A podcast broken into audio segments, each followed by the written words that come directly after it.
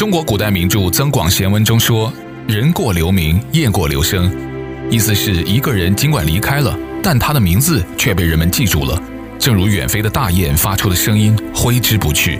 在今天的八段节目中，每一段的结尾，我们洛杉矶的主持人都会回顾一下2020年离我们而去的知名人物。当然，这个名单会非常长，时间的原因，我们只能选择了十位有代表性的或在国际上影响很大的人。他们有的寿终正寝，有的英年早逝。但从不同程度上都给我们留下了难忘的记忆。我们介绍他们的顺序采用了倒推的方式，从年底讲到年初。也因为我们是广播电台，尽可能希望大家听到声音，所以我们这个单元起名为“人过留声”，让声音带着我们了解他们生活的一些片段。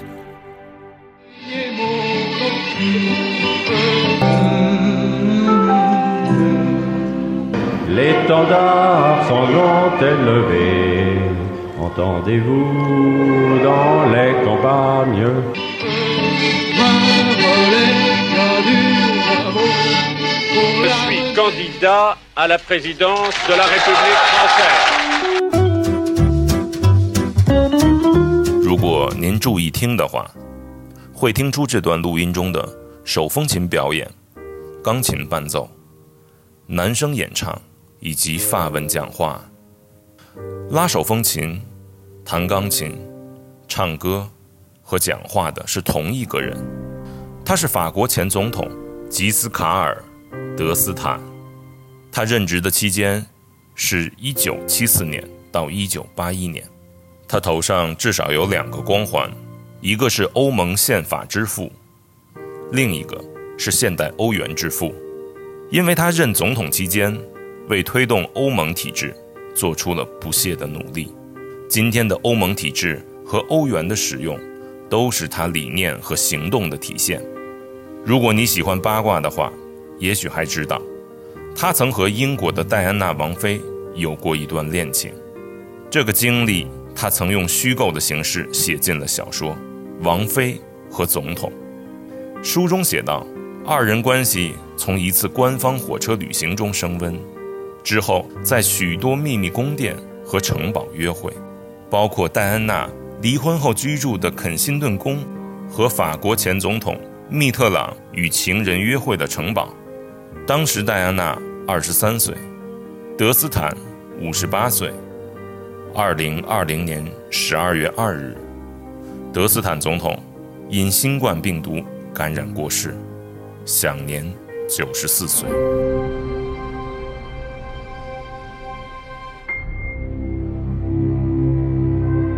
人过留名，雁过留声。二零二零年，一些离我们而去的人，既留下了名，也留下了声。请继续收听我们的纪念专辑《人过留声》。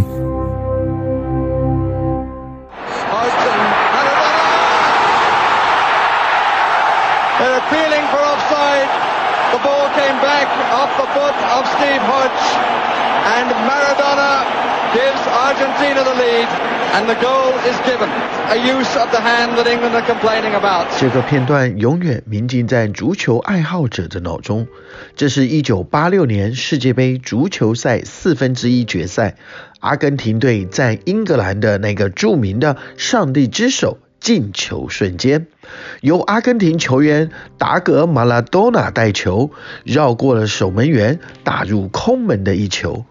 足球进球也会用到“打”这个字，但是这里的“打”一字双关。足球是用脚踢的，如果用手把球打入球门就不算得分；如果是故意的话，还会得到惩罚。但是1986年的这个球是马拉多纳用手破门的，只是当时可能裁判没看清楚，算阿根廷队得分了。结果。阿根廷过关斩将，最后三比二战胜了西德，获得冠军。多年以后，他承认了那个球的确是靠手送进球门的。Was your hand or the hand of God? Yes, for me, man.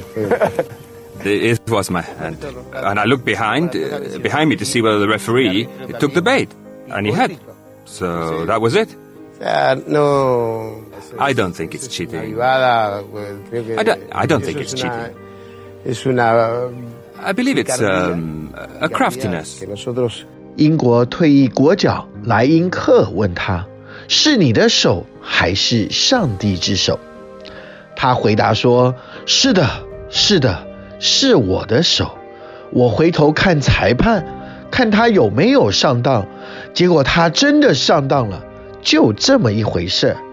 我不觉得那是作弊，我认为这是技巧的一部分。”他从布宜诺斯艾利斯一个贫民窟走到世界足球巅峰，尽管他身高只有一米六三，但是却有行云流水般的球技和天才的球感。成名之后的他，名声一直和黑社会、毒品以及放纵的生活联系在一起，给球迷留下困惑以及遗憾。两千零二零年十一月二十五号，马拉多纳因为慢性心力衰竭导致的急性肺水肿，不幸去世，享年六十岁。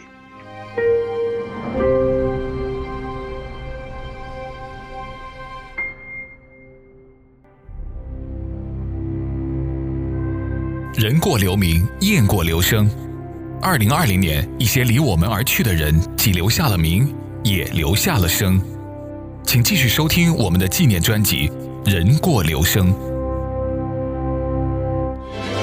This is Jeopardy!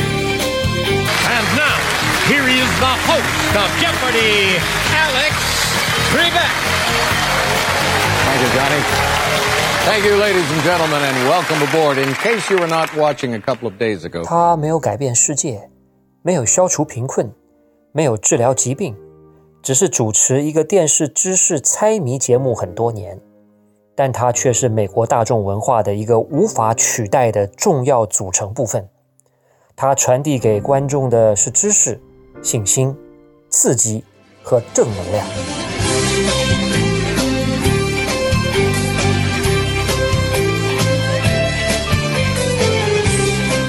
现在听到的这段音乐，伴随了美国几代人无数个夜晚。面对电视屏幕上闪出的一个个问题，可以想象有多少人抓耳挠腮，又有多少人傻乎乎地对着电视喊：“这个问题我知道答案。”更多的人看着那些过关斩将、赢下数百万美元的神人，羡慕不已。自叹不如，但所有观众都深知，崔贝克的主持才是这个节目的支柱和精髓。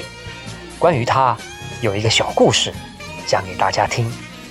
有一天，他去餐厅吃饭，一个热情的粉丝走上来，略带挑战地问：“请问，美国国旗在什么地方一年三百六十五天天天飘扬？”一般人也许会回答白宫，但崔贝克毫不犹豫地用节目中的方式回答说：“月球。”对方只有赞叹。但二零一九年三月六号，电视观众听到了他镇定且略带幽默地宣布自己罹患癌症的消息。hi everyone. I have some news to share with all of you, and it's in keeping with my longtime policy of being open and transparent with our Jeopardy fan base. I also wanted to prevent you from reading or hearing some overblown or inaccurate reports regarding my health. So therefore, I wanted to be the one to pass along this information.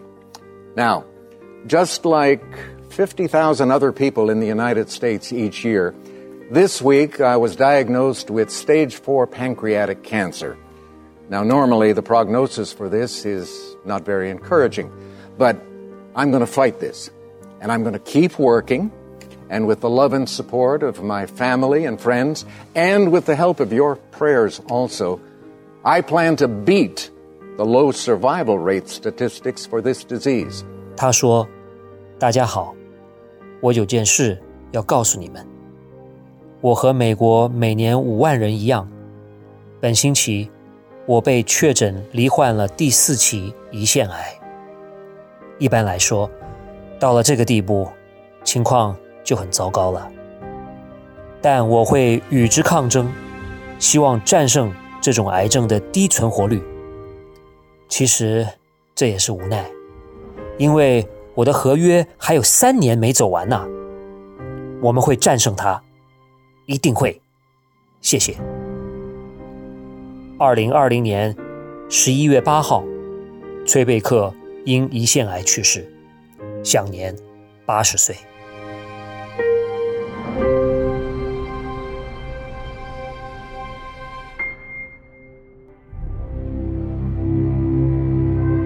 人过留名，雁过留声。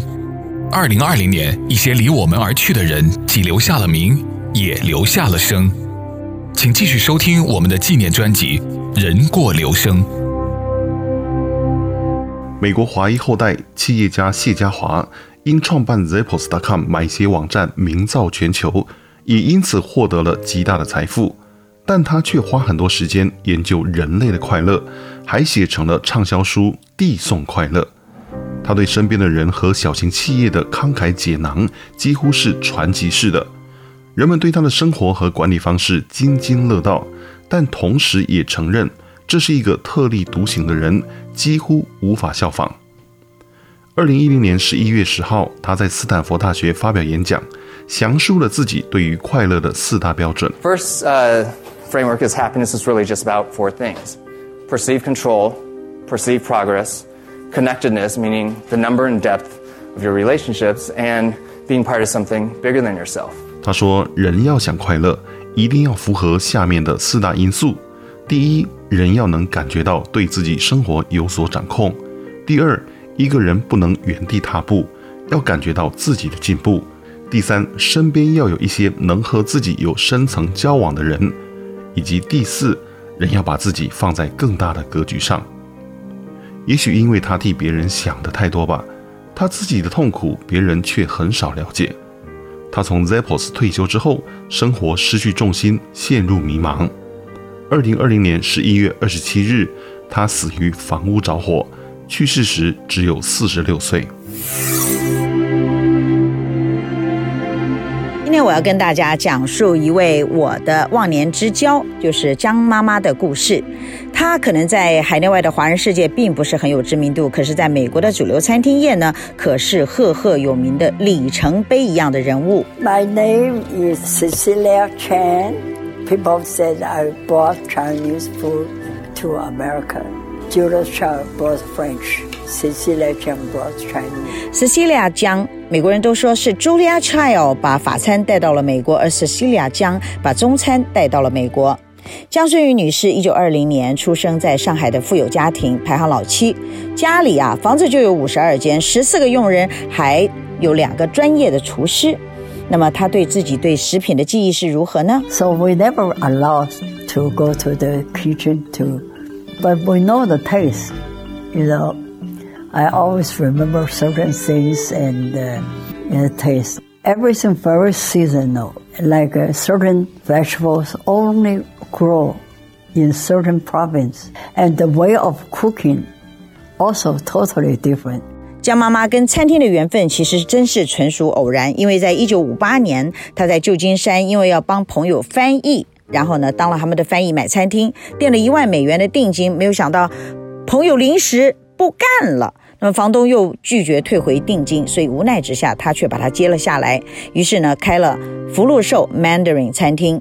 那 Mandarin 餐厅特别改变了美国人对中餐的印象，很快的就成为首屈一指的中餐厅，而且首度的登上了《花花公子》杂志，被推荐为最好的中餐厅。当然呢，名流都是他的常客，包括了 Pavarotti、Arnold Schwarzenegger、呃 Kissinger，还有呢 Michael Jackson。那么，美国的餐饮学者呢，也在他的名著《十个改变美国的中餐厅》把福禄寿包括在内，包括美籍华人电影工作者喜福会的导演王颖，在二零一四年也把他的故事拍成了纪录片，叫做《Soul of a Banquet》宴席之魂。他的儿子呢，江一凡，在这个 Beverly Hill，在各地现在都开了非常有名的豪华系列餐厅，就是 P.F. Chan，而他的这个厨师。程师傅在洛杉矶开了餐厅之后，他的儿子呢也发扬光大，开了 Panda Express，真的是非常有成就。晚年呢，他也很感慨地说：“I think the cooking is really kind of also art. I want this pass on the next generation, next generation.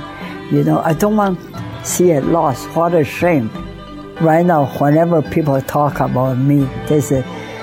Oh, Cecilia Chen is the person really brought the Sichuan and the Hunan food to America. That's something I'm very proud of. Finally, they know chop suey is not Chinese food. 在江妈妈的福禄寿餐厅里头，包括张茶鸭、生炒乳鸽松、锅巴菜，都是非常有名的名菜。对于把中餐推广到国际，江妈妈的功劳也真是功不可没。二零二零年十月二十八号，江孙云去世，享年一百岁。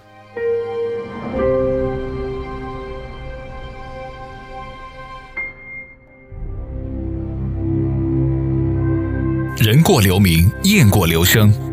二零二零年，一些离我们而去的人，既留下了名，也留下了声。请继续收听我们的纪念专辑《人过留声》。金斯伯格 （Ruth Bader Ginsburg），人们习惯用她名字的缩写来称呼她，也就是 RBG。一九九三年，克林顿总统提名她为最高法院的大法官。在参议院听证后，她以九十六比三的高票通过，成为第二位进入美国最高法院的女性大法官。她的身高只有五尺。体重不到一百磅，这样子娇小的一个身躯，释放出来的能量却改变了整个美国社会。她一生为提倡性别平等以及女权进步做出不可磨灭的努力，尤其是进入到最高法院以后。之前人们对美国宪法第十四修正案中的平等保护条款的理解，只限于种族歧视。经过他艰苦的抗争，反对性别歧视也和反对种族歧视一样，成为十四修正案的一部分。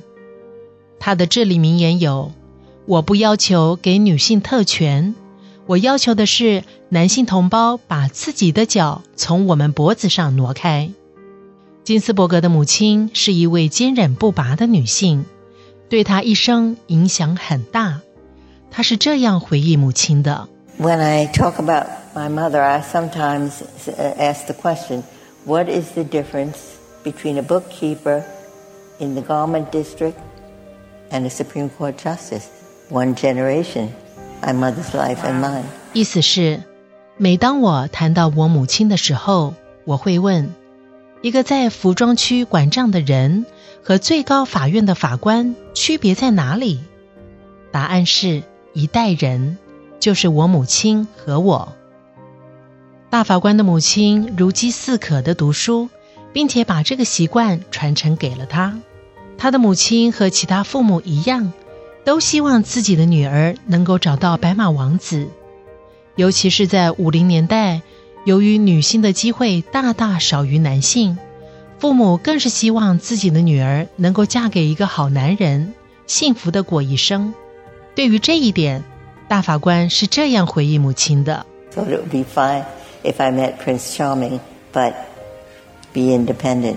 And then her other message was, "Be a lady." She meant, "Don't give way to emotions that just sap your energy and don't get you any place." And that included anger, envy, and that has stood me in good, good stead. 我的母亲告诉我，如果你遇到白马王子，很好，但是同时别忘了要保护自己，一定要独立。她给我的另外一个教导是，不要对那些消耗你、对你毫无益处的能量让步，比如愤怒、嫉妒等。这些话让我受用一生。二零二零年九月十八号，大法官金斯伯格去世，享年八十七岁。有关于他的电影，像是《R.B.G.》和《On the Basis of Sex》，都对他有详细的描述。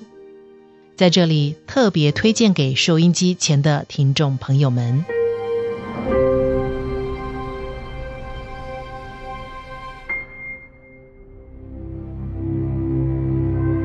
人过留名，雁过留声。二零二零年，一些离我们而去的人，既留下了名，也留下了声。请继续收听我们的纪念专辑《人过留声》。他叫黄以静，是广东中山人。他的职业是拯救生命。一九八九年，他成为世界上第一个破解艾滋病 （HIV） 病毒 DNA 结构的科学家，为人类攻克艾滋病做出重大贡献。生前被美国科学资料中心评为全美十大超级女科学家之一。二零一九年，她被入选全国女性名人堂。关于她的英文名 Flossie，有这么个小故事：小时候上天主教女子学校，老师注意到她的才能，希望她能有一个英文名字。她回家请求父亲帮忙，但对父亲说：“不要给我起那些通俗的 Teresa 或 Mary 之类的名字，我要与众不同。”父亲想了想说：“那你就用 Flossie 吧。” Flossie 是一个飓风的命名。父亲说：“你就是飓风。”后来，这个飓风对艾滋病发起猛烈冲击。去年，在接受女性名人堂荣誉的仪式上，她留下了这段声音：“I could never have imagined this growing up in Hong Kong, when the women of my parents' generation really had the chance to go to college, and in fact, I was the only one of the children who did so.” 他说：“我在香港长大。”当时不可能想到会有今天，我父母那代人连上大学的机会都很少有。实际上，我是家里第一个上大学的孩子。从 UCLA 毕业之后，他从事了一系列攻克艾滋病的研究，在加州大学圣地亚哥分校担任艾滋病研究主席。两千零七年，他被《每日电讯报》评为百大在世天才第三十二位，后来还成为中华民国中央研究院院士。作为一个移民，他对美国的移民和多元化深有感触。The United States is a country of immigrants. People of diverse ethnic origins are warmly welcomed into its fold. And my personal experience has largely borne this out. I'm proud of the strong core values that the majority of the people of my adopted country hold. And I'm very, I feel very blessed to be part of it. 美国是一个移民国家，不同族裔的人在这里都受到热烈欢迎。我个人的经历就能够证明这一点。我感到很骄傲的是， 我认同接受我的这个国家大多数人的价值观，能够成为他们的一部分，我倍感荣幸。二零二零年七月八号，他因肺癌在加州圣地亚哥去世，享年七十三岁。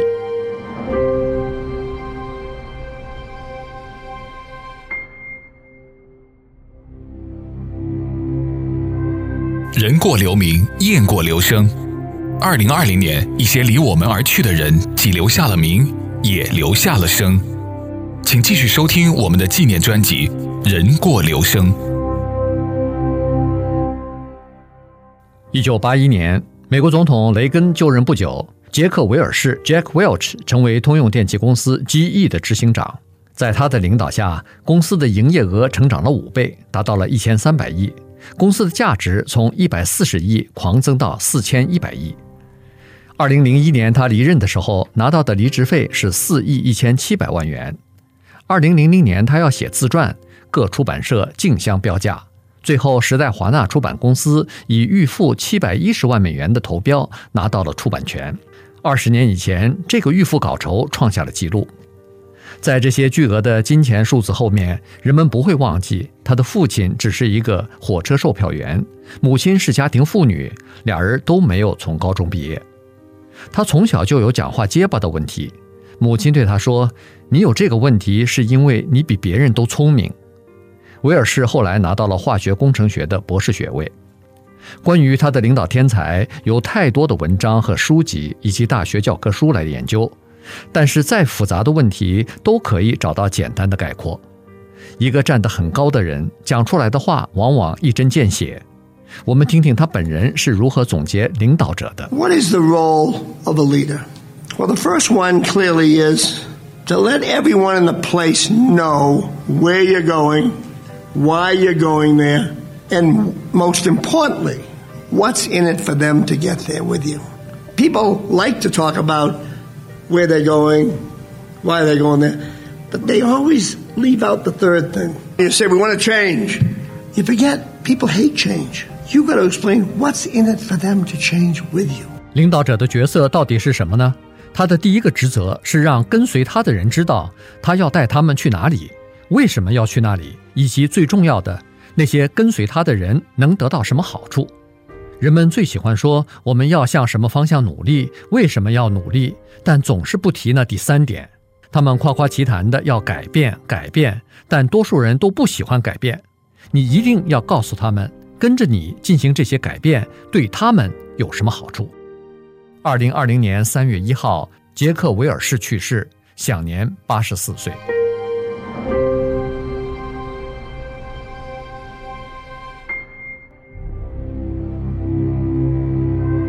人过留名，雁过留声。二零二零年，一些离我们而去的人，既留下了名，也留下了声。请继续收听我们的纪念专辑《人过留声》。年初，美国著名的篮球运动员科比的意外死亡，似乎给这一年蒙上了不祥之兆。他的故事几乎都留在了那九十四乘以五十尺的职业篮球场上。篮球是他呼吸的空气，是他的命。为了纪念他，我们把他二零一五年退休时写的那首诗歌《亲爱的篮球》给大家再朗诵一遍。根据这首诗歌改编的电影也获得了二零一八年奥斯卡最佳卡通短片奖。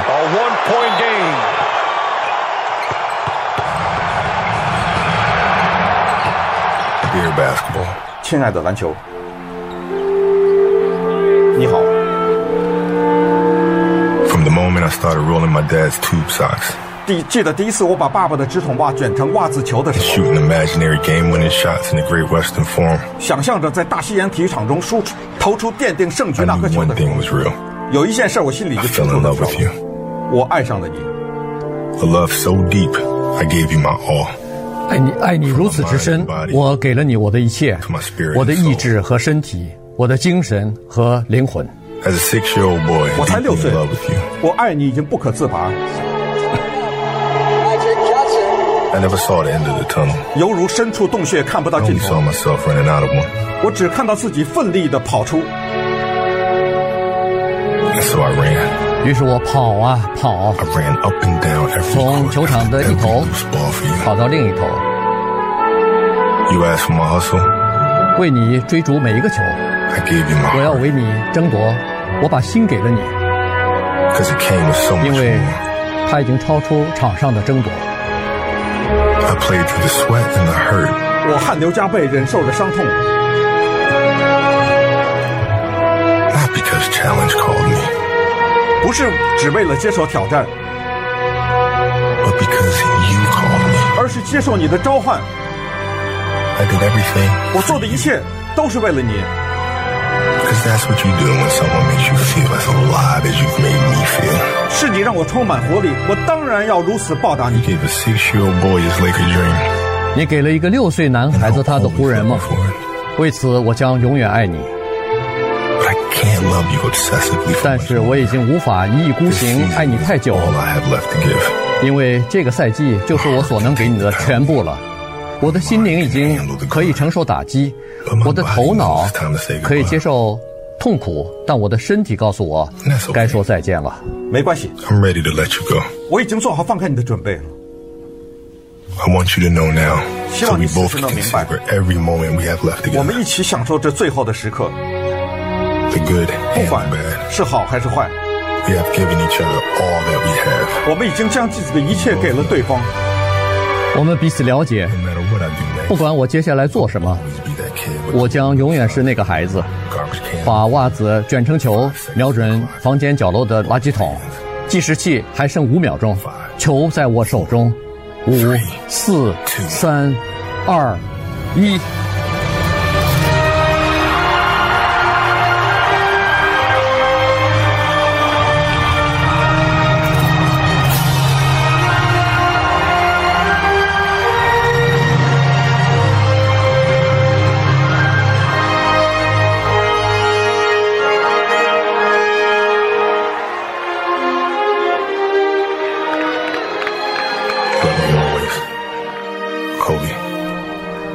爱你的科比。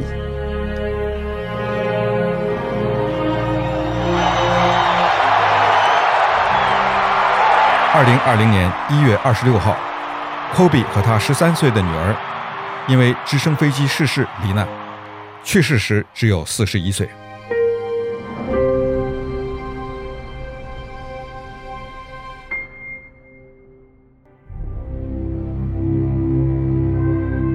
过留名，雁过留声。二零二零年，一些离我们而去的人，既留下了名，也留下了声。请继续收听我们的纪念专辑《人过留声》。尽管这个人的去世晚于科比，但我们还是选择把他放在最后纪念。二零二零年一月开始不久，中国各地的民众都憧憬着即将到来的农历新年，全世界各行各业的人都在安排自己的生活和工作，地球在运转，人们在过日子。但是，一个长相似皇冠的新型病毒，无声无息在中国大陆武汉缓慢扩散。一月八号，他如魔鬼附身一般，跟随着一位罹患青光眼的患者，走进武汉市中心医院的眼科病房，接受李文亮医生的治疗。第二天，这位患者开始发烧，并出现了肺炎的症状。李文亮开始怀疑，这个患者的病是一种新型肺炎。一月十号。李文亮开始咳嗽，随后病情加重，被送进加护病房。他的父母也受到了感染。一月三十一号，仍在病床上的李医生通过社交媒体发布了他被公安机关传唤的经过，并上传了一张武汉市公安局下属派出所让他签字，证明他造谣的训诫书照片。他成为八名违法造谣者之一。接下来发生的事情已经不用再多说了。二零二零年二月七号凌晨两点五十八分，年仅三十四岁的李文亮医生去世。在浩瀚的国际网络上，找不到任何他留下的声音。中国著名传染病专家八十三岁的钟南山，二零二零年二月十一号接受英国路透社采访时，说了下面这段话。我们就用这段话纪念李文亮医生吧。He's the hero of China, so even me, I'm so proud of him. He told people the truth. He passed away in the second day, and in Wuhan and some other cities, and they held a short morning memory and just raised the mobile phone, turn on the light, and show this for a couple minutes, and then go back to work.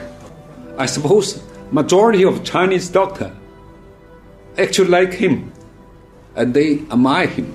And they suppose Dr. Lee is hero, including me.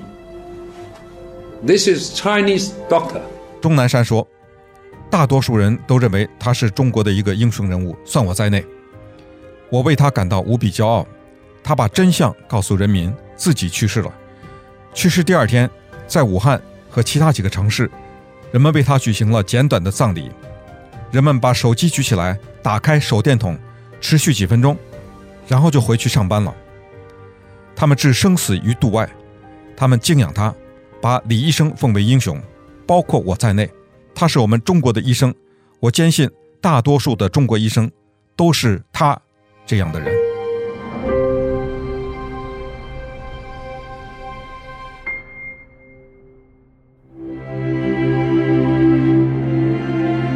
上就是回顾二零二零年的人过留声的单元。参与介绍者按出场顺序，他们分别是严肃、杨基仁、苏子、易瑞、林慧仪、燕青、丽琪、高宁、钟迅。如果您错过了节目，可以到一三零零电台的网站节目重温里面的节目精选中收听重播。